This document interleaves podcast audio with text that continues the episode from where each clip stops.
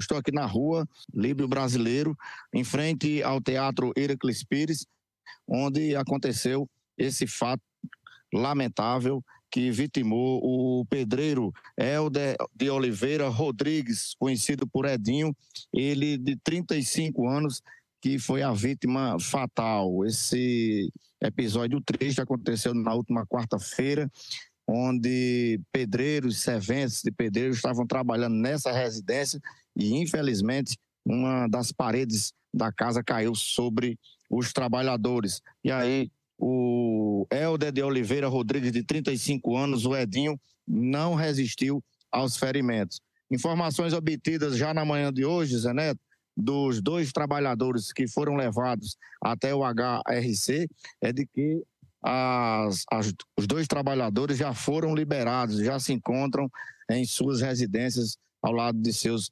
familiares. É, os mesmos tiveram escoriações leves, já foram liberados, já estão com suas famílias. O Edinho foi sepultado no dia de ontem, debaixo de muita comoção, amigos, familiares que acompanharam o seu sepultamento.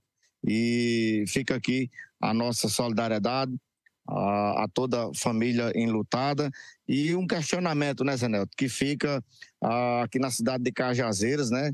Se eu não me engano, já aproximadamente há um ano e um mês também aconteceu um episódio parecido como esse, vitimando aí também uh, duas pessoas, né? Inclusive uma criancinha. Então, fica esse alerta para as autoridades, para que possa acontecer mais fiscalização, para que possa os trabalhadores da construção civil possam ter mais seguranças, né? E que episódios como esse não venham mais a acontecer aqui na terra do Padre Rolim.